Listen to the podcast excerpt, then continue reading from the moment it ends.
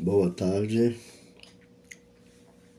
Hoje nós vamos falar sobre os últimos dias do fim.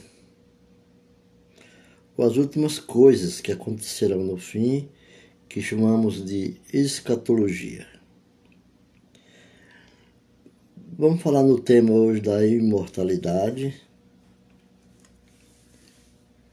porque é o fim da nossa vida.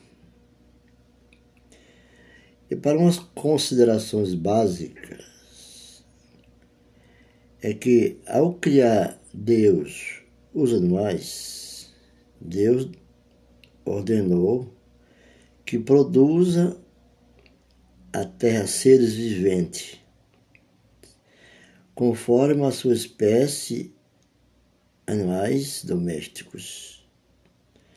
Mesmo Deus ordenando a fonte de vida dos animais e terrestres. Em contraste ao criar o homem, lemos que Deus formou o homem, formou o Senhor Deus ao homem do pó da terra e lhe soprou nas narinas o fôlego da vida. E o homem passou a ser alma vivente. O homem passou a ser alma vivente. O homem criado à imagem de Deus, conforme Gênesis 1, 27, tem qualidade de vida singular e desconhecida por todo o resto da, da criação descrita em Gênesis. É a qualidade da imortalidade. Assim, uma vez nascido, é impossível acabar com a vida do homem.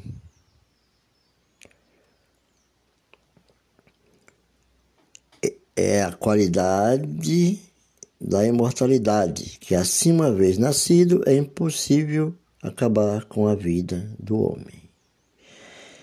Quando ele declarou que não devemos temer aqueles que, que podem matar o corpo, o apóstolo Lucas fala sobre isso no verso 12, no capítulo 12, do verso 4 e 5 é, o corpo, matar o corpo e depois nada mais pode fazer. Mas sim, nós devemos temer aquele que depois de matar o corpo tem a autoridade de lançar no inferno. Ele deixou bem claro que a morte não termina com a existência do homem ele continuará sempre vivendo com experiência eterna.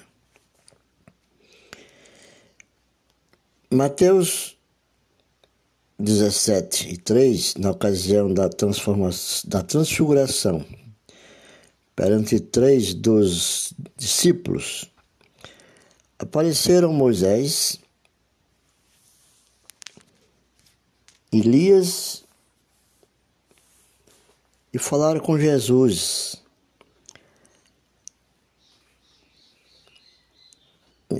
As suas as suas pessoas e personalidade foram perfeitamente preservadas. Preservadas e reconhecidas. Os saduceus, que relata no livro de Mateus, no capítulo 22, verso 33, os saduceus acharam que a vida acabava com a morte física. Jesus, recomendando-lhe, usou um argumento bem simples. Jesus usou um argumento bem simples lembrou-lhes que Deus declarou: Eu sou o Deus de Abraão, o Deus de Isaac e o Deus de Jacó. Obviamente, ele não é o Deus de mortos, mas sim Deus dos vivos, até destes que já haviam morrido fisicamente, já séculos antes, mas ainda vivem em Cristo Jesus. Mateus 22, 32. Então, nós temos que observar sobre esses estudados pela Academia Bíblica, que ao contar sobre o rico Lázaro, Jesus deixa bem claro que tanto os dons como também os maus, os bons, aliás, tanto os bons como também os maus, passam para a existência depois da morte. Continuando em Lucas 16, 22 e 23. Na cruz, Jesus falando com o ladrão, sendo crucificado ao seu lado, Jesus disse: Em verdade te digo que hoje estará comigo no paraíso. Lucas 23 e o verso 43. Jesus, antes de morrer, entregou o seu espírito ao Pai. Jesus não entregou o corpo. Seu corpo foi sepultado, mas o seu espírito foi ao paraíso e continuou a viver ao lado do Pai. Tem muitas outras experi é, é, experiências do personagem bíblico. É, semelhantemente, Estevão, antes de morrer, Estevão foi o primeiro diácono né, ordenado que foi fazer o evangelismo e foi morto. Mas antes de morrer, entregou o seu espírito a Jesus. Nós vamos encontrar essa passagem no livro de Atos, capítulo 7, no versículo 59. O apóstolo Paulo deixou bem claro que nada nesta vida, como também na vida por vir, poderá nos separar do amor de Deus. Romano 8, 35 até o 39. A totalidade da pessoa, mesmo sem o seu corpo, é confirmada quando Paulo fala sobre o seu arrebatamento até ao terceiro céu. Paulo foi arrebatado ao terceiro céu. Ele afirma que nem sabia se estivesse no seu corpo ou fora do seu corpo. Ele não sabia. Dentro ou fora, a sua identidade permaneceu a mesma a sua autoconsciência não mudou. Lá no livro de Filipenses, capítulo é, Filipe capítulo 1, 21 e Apocalipse 6, 9. Os três aspectos da, do significado da palavra morte vêm o seguinte. Primeiro, a morte física, é separação da pessoa, isto é, do espírito dela, do seu próprio corpo. Essa é a morte física. Essa morte é incorporada, acompanhada pelo pavor do homem. Em segundo, é a morte espiritual. A morte espiritual é a separação da pessoa de Deus por viver em desobediência e rebelião contra ele. Leia em Efésios capítulo 2, verso 1, do Novo Testamento, do Evangelho de Cristo. E a terceira, o terceiro aspecto de morte é a morte eterna. Essa morte eterna é a separação eternamente da pessoa de Deus, devido à sua recusa contínua e final de aceitar a salvação divina.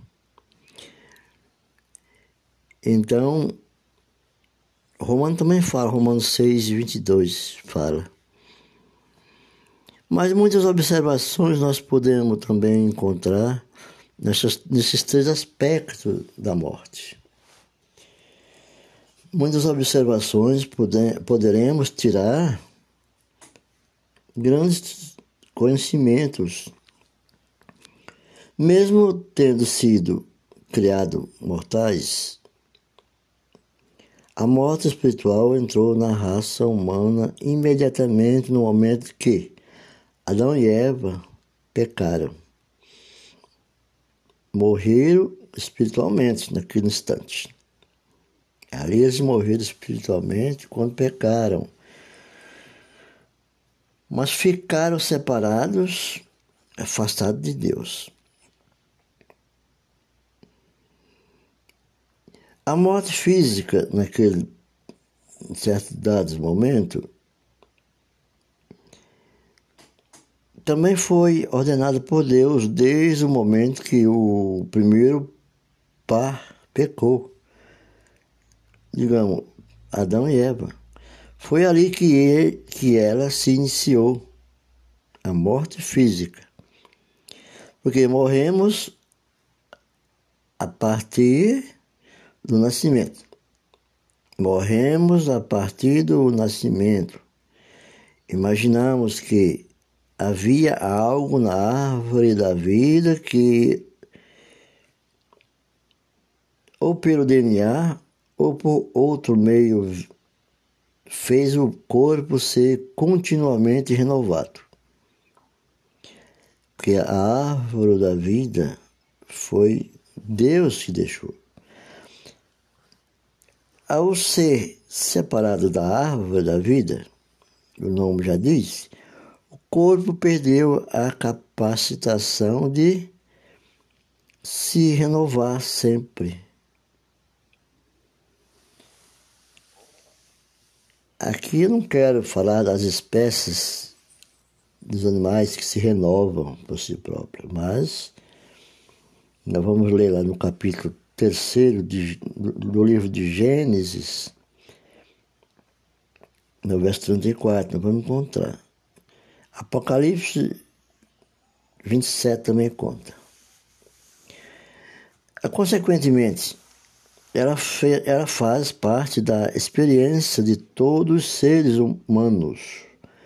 Todavia, ela não foi executada imediatamente, mas sim se tornou um processo gradual e inevitável a todo ser humano, porque assim foi formado. Assim, havia oportunidade para que o homem se restaurar no relacionamento com Deus.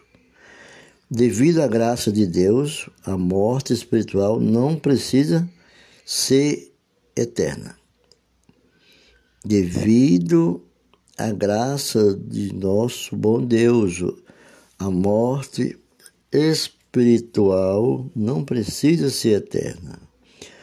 O homem pode se arrepender e ganhar a vida eterna João, o evangelista, no capítulo 5, no verso 24, ele fala sobre essa renovação.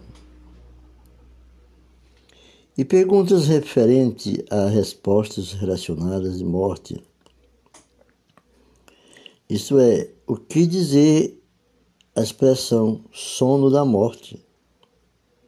Que muitos dizem que enquanto dorme é uma morte física. Vejamos alguns questionamentos que, é, que descreve o estado do corpo na hora da morte. A Bíblia usa a expressão sono em João 11, capítulo 11, verso 11, 13 e 14 e Atos 7, 60. Porém, isto só se refere ao corpo. A pessoa ou seu espírito vai diretamente estar com Jesus. Paulo declarou que morreu, morrer é lucro. O desejo do apóstolo foi morrer e estar com Cristo, o que é incomparavelmente melhor. Então, é óbvio que a ideia de morrer e não então dormir jamais entrou na sua mente como que ele usasse a palavra sono para descrever a morte do corpo. Em 2 Coríntios, capítulo 5, versos 6 e 8, declara que, estando no corpo, estamos ausentes do Senhor, mas uma vez deixando o corpo, estamos vamos habitar com o Senhor. Em Atos 7, 59, 60, diz: É evidente que Estevão estava esperava estar logo com Jesus quando ele clamou: Senhor Jesus, recebe meu espírito, e logo ele adormeceu. Ficamos por aqui, depois voltamos com mais orientações, explanações sobre a morte, sobre a transfiguração. Fico com Deus e tenha um bom dia a todos.